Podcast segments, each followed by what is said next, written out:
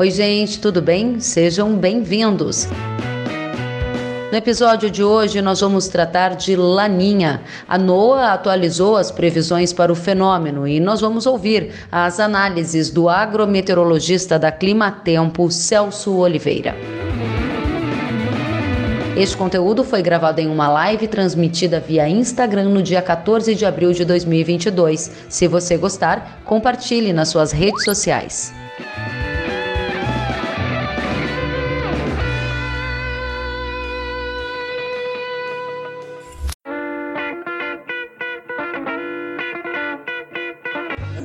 Celso? Que prazer te receber. Seja muito bem-vindo. Muito obrigado. Obrigada pela oportunidade, obrigada por estar conosco, a nossa audiência, num momento tão importante como hoje, dia em que o NOAA atualizou, né? A NOAA atualizou as informações Isso. sobre a ocorrência, chance de ocorrência de um laninha. E eu gostaria já de começar te perguntando, né? O que foi trazido pelo NOAA nesta quinta-feira, o que você já consegue nos atualizar? A Administração Nacional Oceânica e Atmosférica dos Estados Unidos, a NOAA. Muito bem. O que, que a NOAA falou? Né?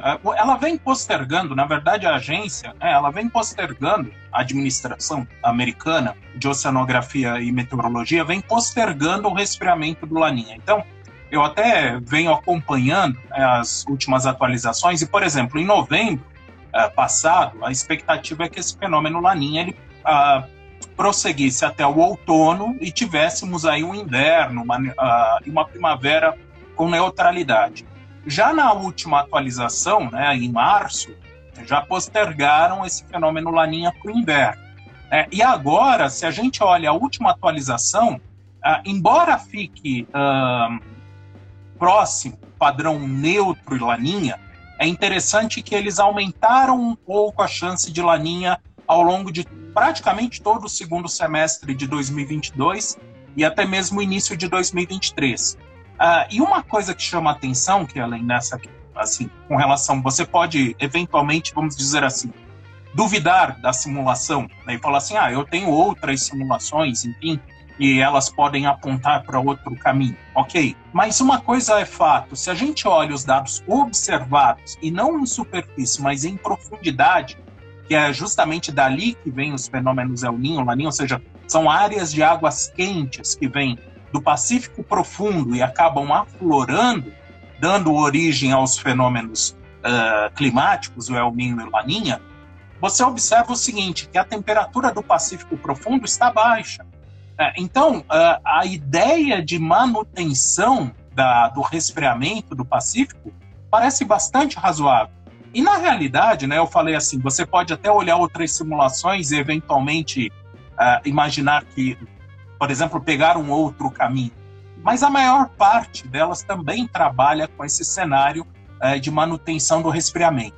A, a dúvida, e aí entra numa questão assim que é mais técnica do que nessa questão da tomada de decisão do produtor, que eu acho isso sempre mais importante, é a questão de, eventualmente, o, o, o fenômeno Laninha chegar a um breve final durante o meio do ano. Então, como aconteceu até no ano passado, nós tivemos um pequeno período de neutralidade no inverno, para depois o fenômeno, o resfriamento, voltar a intensificar mais para o final de 2022, 2023. Mas isso, particularmente, é, mexe pouco, eu diria agora, com os padrões uh, de chuva e temperatura projetados para os próximos meses. Então, é, eu, eu até uma, algo que eu tenho conversado com todo mundo é imagina o seguinte, imagina que vai ter um padrão laninha, independentemente se eventualmente esse laninha der uma trégua, uma pequena trégua, a temperatura do Pacífico de uma forma geral, ela vai continuar mais baixa que o normal.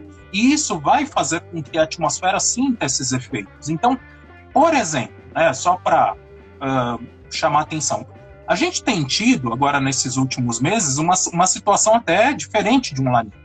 É, tem chovido muito no sul, até agora. O que foi um alívio num primeiro momento, agora no final de fevereiro, início de março, já começa a ser um problema nesse momento para a colheita do, do, da soja. Hoje, por exemplo, o Rio Grande do Sul tem 35% apenas da soja colhida e uma dificuldade grande para avançar justamente por conta da chuva frequente.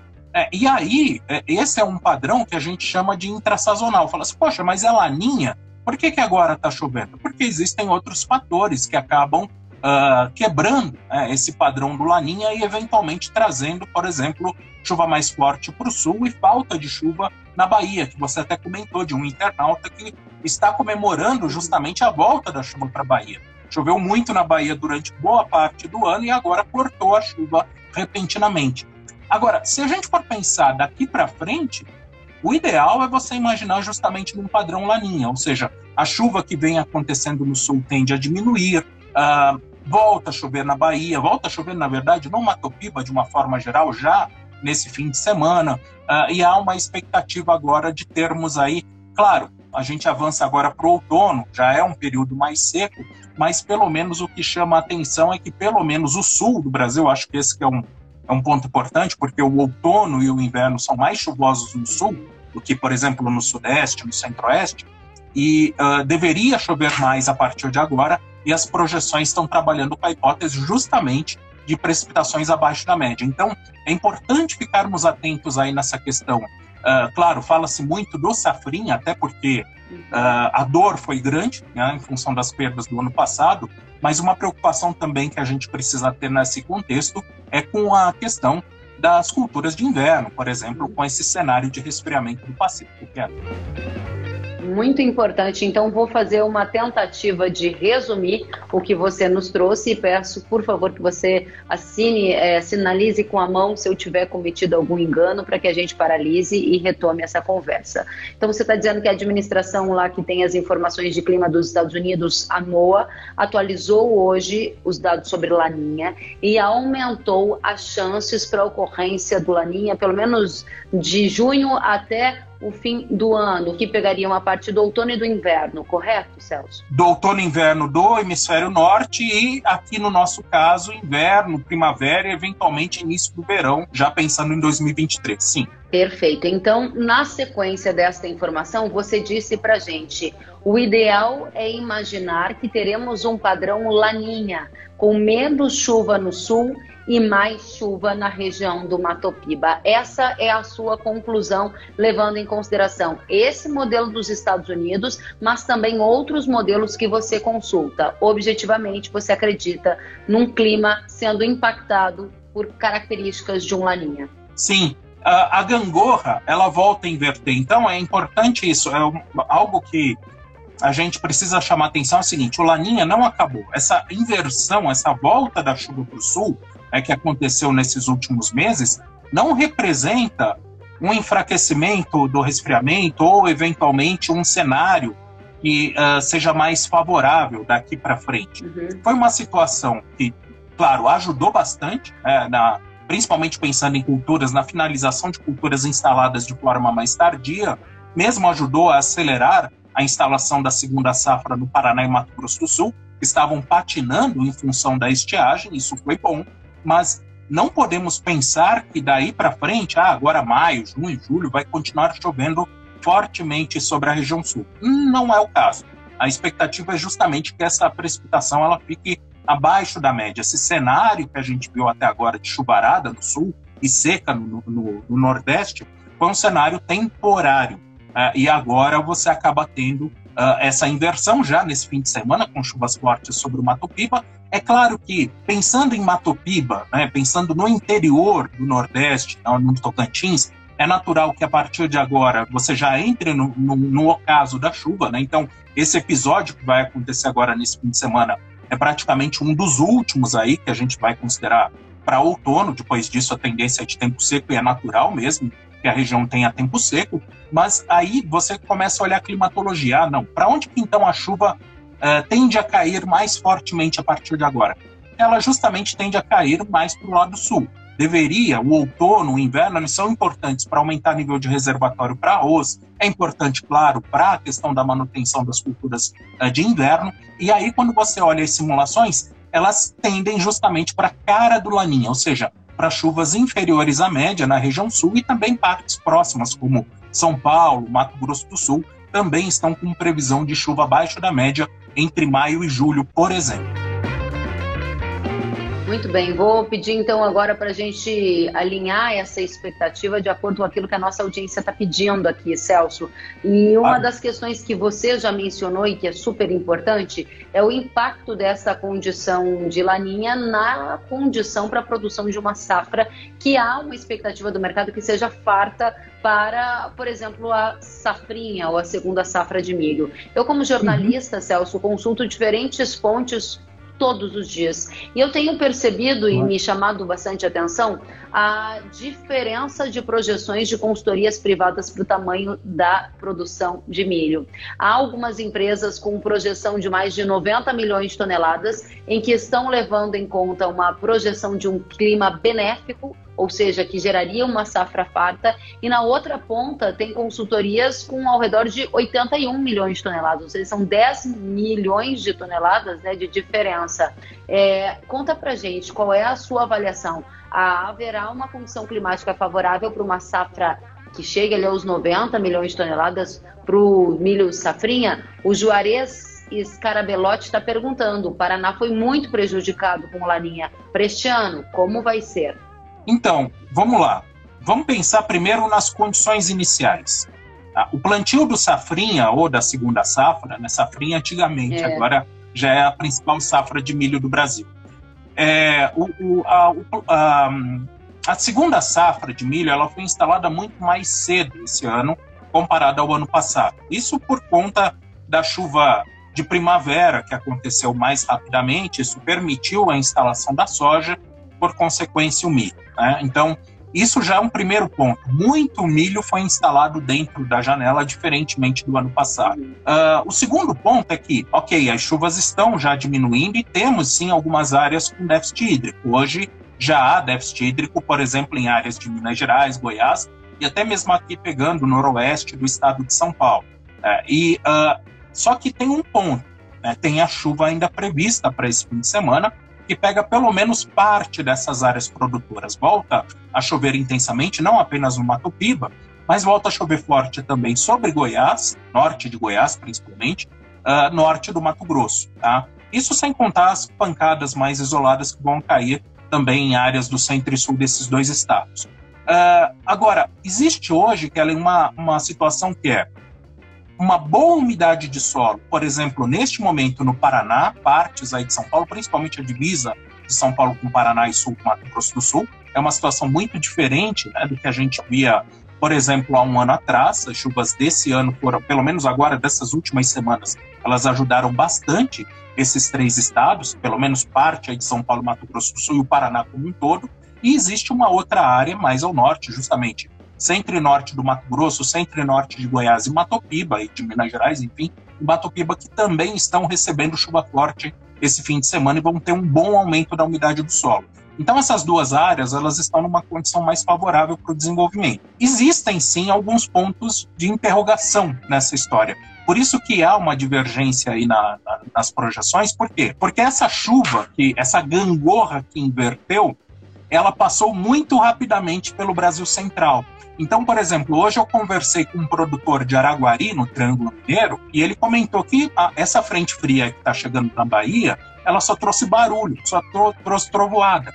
Não choveu forte sobre Araguari. E aí você acaba já tendo uma penalização no desenvolvimento desse milho, principalmente áreas que foram instaladas de forma mais tardia. Então essa é a grande questão.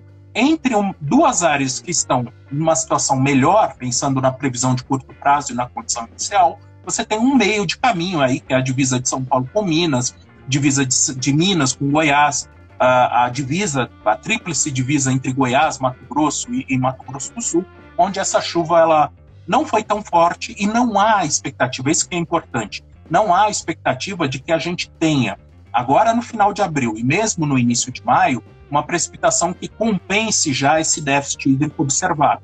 Então, no fim das contas, a, o número ele acaba justamente sendo picado, porque você tem áreas, ok, tão boas que você vê que há um bom potencial, mas áreas que não estão tão boas assim. Ainda assim, Kellen, vale a informação seguinte: como a boa parte da safra de milho foi instalada mais próxima da janela, a perspectiva é que você tenha uma safra melhor que a do ano passado. Talvez não tenhamos justamente uma chamada safra cheia, porque essa chuva já está começando a falhar em alguns pontos do país. Mas ainda assim, você tem uma perspectiva melhor. É claro que tem toda a questão ainda, por exemplo, lá pode se perguntar sobre geada. Né? Então, se tivermos geada, uh, você poderia ter eventualmente alguma penalização, por exemplo, entre Paraná, São Paulo e Mato Grosso do Sul, até porque esses três estados, principalmente Mato Grosso do Sul e Paraná, plantaram de forma mais tardia em função da estiagem. Tem também toda essa questão que eu comentei da diminuição da chuva prevista para o Paraná, para o Mato Grosso do Sul a partir de maio, quanto que isso poderia tirar a umidade do solo. Enfim, tem alguns pontos aí nessa história, mas eu acho que a condição inicial é importante a gente ficar atento. A instalação ela aconteceu bem mais próxima da janela. Para fechar o tema segunda safra de milho e a influência do Laninha, de acordo com a sua visão, Celso, há um sinal vermelho de que há um grave risco de perda de produção, principalmente nesses estados do centro-sul, que podem ser mais impactados pelo Laninha e terem uma produção potencialmente menor, ou o sinal é de alerta. Tivemos uma implantação boa da segunda safra de milho, porém as condições a partir de agora tendem a ficarem piores, o que pode tirar uma parte grande do potencial produtivo. Estamos no amarelo ou estamos no vermelho, de acordo com a sua avaliação? Por enquanto no amarelo. Por enquanto no amarelo. Então, a, a, estaríamos no vermelho se eventualmente estivéssemos já sob uma estiagem significativa no Paraná, São Paulo, Mato Grosso do Sul. Ainda tem previsão de chuva nessas áreas. Né? Vale salientar, eu comentei assim que ah, não vai chover muito no Brasil Central. De fato, é, não vai chover muito no Brasil Central. Mas se a gente olhar para o Paraná, volta a chover agora no próximo feriado, do dia 21 de abril. Então, essa diminuição da umidade do solo não vai acontecer imediatamente. Ela vai acontecer mais para o decorrer de maio. Né? Então, ainda tem tempo para passar uma parte aí do desenvolvimento desse milho até que ele comece a sentir, principalmente as áreas mais tardias, a sentir um pouco mais essa questão uh, da diminuição do da diminuição da umidade do solo. Então, por enquanto, sinal amarelo. Muito obrigada, Celso. Vamos para a próxima pergunta e tem a ver com frio. Duas questões que vêm da nossa audiência. Uma delas é do Gustavo Peixoto e ele diz: será que teremos geadas severas como as do ano passado nas regiões de café? E a segunda pergunta vem do Sandro Malman. Tem previsão para quando vão ser as primeiras geadas desta temporada? E no sul do Paraguai, como fica? Então peço que a gente responda primeiro o Gustavo do Café e depois a sua previsão para as primeiras geadas que chegam ali para Paraguai e eventualmente o sul do Brasil. Olha, temos que ficar atentos sim a potencial para frio. Inclusive hoje a agência europeia atualizou também sua previsão Uh, e manteve a ideia de quedas acentuadas de temperatura para o Brasil, principalmente meados de junho, uh, mês 6. Uh, ah, então, talvez a gente não tenha a mesma frequência do ano passado, que foram três ondas de frio em 30 dias. mas eu acho importante, sim, ficarmos atentos à questão de queda de temperatura, ficarmos atentos à questão, primeiro, do mercado. O mercado ele sempre acaba volatilizando, isso mexe muito com o preço e tudo mais. Uh, e o outro ponto é justamente ficar atento aí a partir da segunda quinzena de maio e no decorrer de junho com as previsões do tempo propriamente ditas, porque existe sim esse risco. Não seria estranho termos aí o avanço de uma onda de frio alcançando áreas do sudeste até mesmo centro-oeste. Então esse é o primeiro ponto. Uh, com relação a Celso, não seria estranho as primeiras ondas de frio atingindo o sul e sudeste a partir de quando? Olha, já na verdade, assim, as ondas de frio mais intensas estão previstas para junho. Mas agora em maio, tá, por volta do dia 10, 15 de maio, tem uma outra queda de temperatura que, por enquanto, as simulações não trabalham com valores tão baixos. Mas é até interessante que é, eu, eu, vi também, tenho visto aí as, as informações que têm acontecido na rede, né? E de fato aparecem, tem ondas de frio em maio, junho e julho. Mas a impressão que passa é que a de junho é a mais intensa. Né? Então, essa aí, meados de junho, eu acho que a gente vai ter que ficar mais atento. Só que eu sempre comento o seguinte, Kelly, que uh, é importante, independentemente, hoje, por exemplo, a data de frio mais forte é para uh, ah, junho. A partir da segunda quinzena de maio, fique atento à previsão. É porque é, a previsão de frio extremo, de geadas, é, a, a incerteza, infelizmente, é alta. Então, hoje a gente tem uma ideia, assim, uma, uma vaga ideia, vamos dizer assim, do que, que, pode vir a acontecer nos próximos meses, qual o cenário macro. Né? Quando a gente vai afinar essa previsão, detalhar mais, aí a previsão de 10, 15 dias é mais precisa. E nesse aspecto é importante, a partir de 15 de maio, ficar sempre atento à previsão.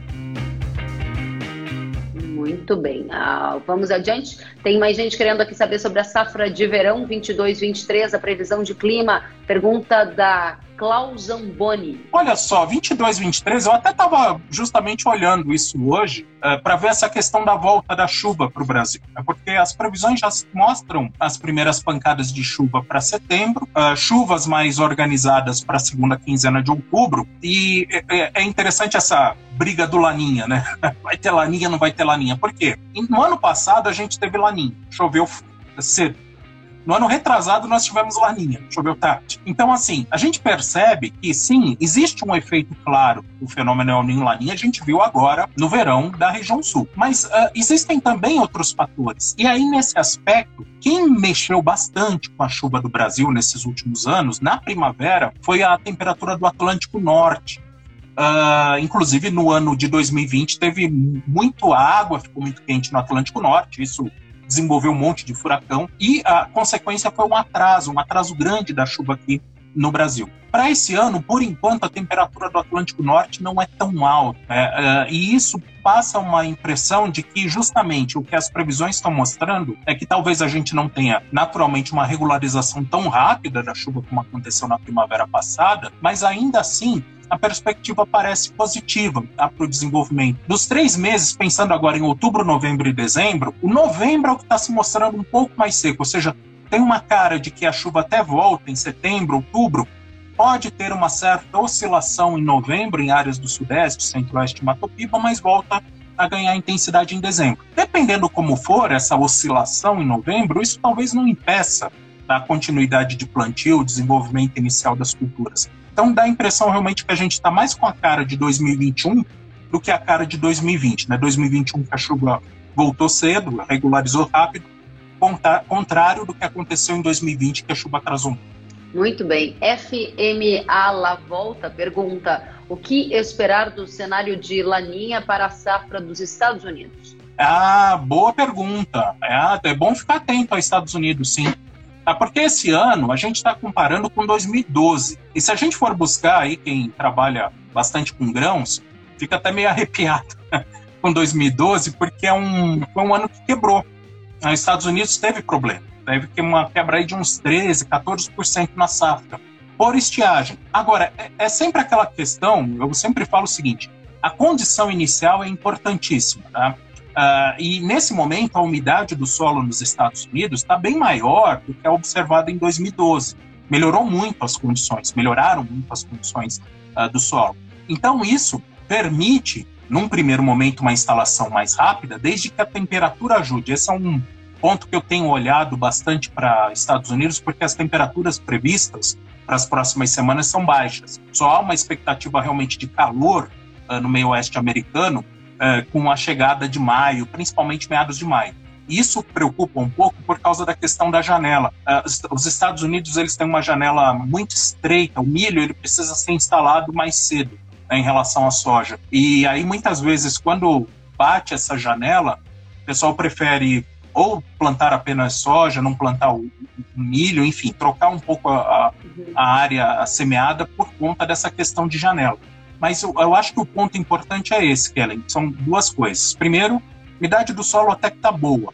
Temperatura que não ajuda tanto. Isso pode eventualmente atrapalhar um pouco agora em abril e melhorar em maio. O outro ponto importante, aí sim, lá na frente, é que as previsões para junho e julho são de, de chuva abaixo da média e temperaturas mais altas. Então, até há uma expectativa de chuvas mais frequentes nesse início de primavera, Vamos ficar de olho aí para ver se a temperatura ajuda nessa questão da semeadura, mas lá na frente, sim, uh, durante aí o verão, florada, enchimento de grão, principalmente no mês de julho, há uma expectativa de chuva abaixo da média e temperaturas altas. Então, uh, eu vejo assim uma, uh, uma situação para bastante especulação, até porque estoques estão baixos, enfim, então toda essa questão, a, a China mesmo está tendo dificuldade para fazer instalação de milho nesse momento, mas o problema deles é a pandemia, que é bastante a, o, o, lockdown deles é bastante restrito É, então, isso está atrapalhando a questão da, da instalação do milho. Então, isso tudo pode fazer com que você tenha mais procura de milho, por exemplo, por, por parte da China, Uh, e toda essa questão aí da, da agricultura eventualmente norte-americana patinar em alguns momentos aí durante essa safra. É bom sim ficarmos atentos aos Estados Unidos. Muito bem, essa é uma pergunta que foi feita aqui também pelo Leandro Mori, ele queria saber se o Laninha vai proporcionar perdas à safra dos Estados Unidos. E aí, de novo, eu vou te pedir para a gente colocar naqueles quadradinhos, quadradinho vermelho, que é um sinal de alerta, bem forte de risco acentuado ou o quadradinho amarelo, que é um sinal de alerta. Efeitos do Laninha para a safra norte-americana, você aqui disse que há uma comparação com as condições climáticas de 2012 e para quem lembra, 2012 foi ano de perda por estiagem, a quebra na safra dos Estados Unidos. Então eu gostaria de classificar uh, o seu entendimento como, nesse momento, a ocorrência de um laninha é fator de alto risco para a safra dos Estados Unidos ou sinal vermelho ou amarelo? Explica para gente, por favor eu sempre fico mais pro lado mais conservador, mais pro amarelo, mas por um motivo. O 2012, por exemplo, colocaria os Estados Unidos em vermelho. Só que a umidade do solo, a condição inicial norte-americana é melhor que a de 2012. Então, por isso que eu coloco num amarelo. Porque uh, naquele ano, a, a, o déficit hídrico já era acentuado antes do início da safra. Esse ano não. Esse ano a umidade do solo está razoável. Tem sim algumas áreas, claro, a gente pode classificar, por exemplo, as áreas do oeste as Dakotas, Nebraska, enfim, Arkansas, essas áreas, essas sim ficam no vermelho, mas elas não estão na área majoritária de grãos. Essa é a questão. É, então, quando a gente olha Iowa, Illinois, você já vê uma situação, uh, pelo menos de umidade do solo, melhor que a, a de 2012. Muito bem. Celso, para fechar, vamos voltar aqui para o Brasil e respondendo mais duas perguntas da nossa audiência. A primeira delas do Saulo Júnior. O que esperar para o centro-oeste do Brasil, que está com algumas áreas há mais de 10 dias sem chuvas e algodão da segunda safra já no campo? Efeitos do Laninha dados hoje pelo NOAA e confirmados na sua expectativa para o centro-oeste do Brasil? Pergunta do Saulo. Com relação ao, ao, algodão, tem previsão de chuva forte nesses próximos dias, nesse fim de semana, para o norte de Goiás e norte do Mato Grosso. Uh, já em outras áreas, quando você desce mais para a região central do Mato Grosso, por exemplo, a região de Novo Biratã, mesmo para a região de Sapezal, para a região do Vale do, uh, do Araguaia, e olhando para Goiás, para o centro-sul de Goiás, a precipitação prevista já é mais fraca. E olhando para o final de agosto, ah, agosto, final de abril, início de maio, até tem previsão de algumas pancadas de chuva sobre essas áreas entre o finalzinho de abril e início de maio. Mas não são chuvas suficientes para repor a umidade do solo. Então, uh, eu diria, eu dividiria, na verdade, né, o, o, algodão e a área, o centro-oeste, em duas áreas. O norte, né, Sinop, principalmente subindo até eventualmente um pouco mais na direção de Alta Floresta, mesmo norte de Goiás. Uma situação boa, volta a chover forte, porém quando olhamos mais para o centro e sul de Mato Grosso de Goiás, mesmo norte do Mato Grosso do Sul, tem algodão também, uh, essas áreas já com chuvas mais fracas e aumento do déficit hídrico à medida que a gente vai avançando agora no Muito bem, para fechar, a pergunta objetivamente é: então teremos a terceira safra seguida sobre a influência do Laninha? Esse é um fenômeno que não acontece há quanto tempo? E emendo nesta pergunta uma que veio ah. da nossa audiência dizendo qual é o efeito disso para o Rio Grande do Sul, por exemplo. Duas perguntas para você. Hum, é verdade, não é comum você ter. Tudo bem, o Laninha é um fenômeno mais persistente que o El Ninho, né? Então, o El Ninho, ele, é, eu falo que ele é muito explosivo. Do mesmo jeito que a temperatura sobe rapidamente, ela cai rapidamente. Já o Laninha, você não vê um resfriamento tão forte como o aquecimento do Pacífico. É um fenômeno que dura mais mas três anos é muito. Tá? Uh, mas eu, eu lembro o seguinte: se você não olhar apenas a questão, ah, foi exatamente laninha, ou seja, a temperatura chegou a 0,5 abaixo de zero e, e abaixo do, do, normal, e isso é um laninha. Se você olhar somente períodos com águas frias, a gente vai perceber que de 2009 a 2012 a água do Pacífico ficou fria por três anos, E de 2007 a 2009, uh, ou 2007 a 2010, também o Pacífico ficou mais frio que o normal. Uh, na realidade, tem sido uh, recorrente, na verdade não é 2007, é 2017 a 2019, desculpa. Uhum. Mas uh, nós temos tido águas frias de forma persistente no Pacífico. Isso tem sido mais fácil, vamos dizer assim. O Laninha tem sido mais uh, fácil aparecer do que o El Ninho. Isso tem uma explicação por uma oscilação de longo prazo. Mas, respondendo sobre a região sul, sim, importante ficarmos atentos à questão aí da, do resfriamento do Pacífico e os efeitos tá, desse, desse fenômeno Laninha. Lembra o seguinte, o fenômeno Laninha ele não acontece sozinho. Existem fatores que podem minimizar o efeito. E a gente já viu isso agora, nessas últimas semanas. Infelizmente, né, esse efeito que minimizou o Laninha aconteceu tarde demais. Né, e isso já pegou o final da safra uh, gaúcha, o final da safra sulista de uma forma geral. Isso realmente não ajudou. Mas uh, eu lembro, uh, nesses últimos anos, de mesmo períodos de laninha que não trouxeram um efeito tão severo uh, para a safra gaúcha, para a safra da região sul de uma forma geral. Então, vamos aguardar um pouco, sim, cautela. Eu acho importante já colocar, vamos lá, o sinal amarelo, tá? É, para esse ano, para essa próxima safra, mas vamos ver como é que vão funcionar os fatores que podem eventualmente minimizar esses efeitos aí do resfriamento do Pacífico. Mas será o terceiro ano seguido de laninha? Ah, sim, sim, não duvidaria, não duvidaria. Tá? Então, é, é, nesse aspecto, tá? então respondendo de forma obje mais objetiva, é, sim, e, e, aí, principalmente se você olhar as temperaturas baixas, tá? o Pacífico frio, tem sido recorrente termos Pacífico com temperatura baixa por anos seguidos, tá? pelo menos três anos seguidos. Isso sim. Celso Oliveira, muito obrigada pela presença, nossa audiência aqui qualificadíssima, atendendo as suas, é, atentos às suas explicações. Desejo a você uma ótima Páscoa, obrigada pela oportunidade, todos aqui a, na, na audiência acenando e agradecendo. Obrigada a você, volte sempre. Muito obrigado, muito obrigado pelo convite, boa Páscoa a todos. Até a próxima. Até a próxima, Celso. Tchau, gente. Obrigada.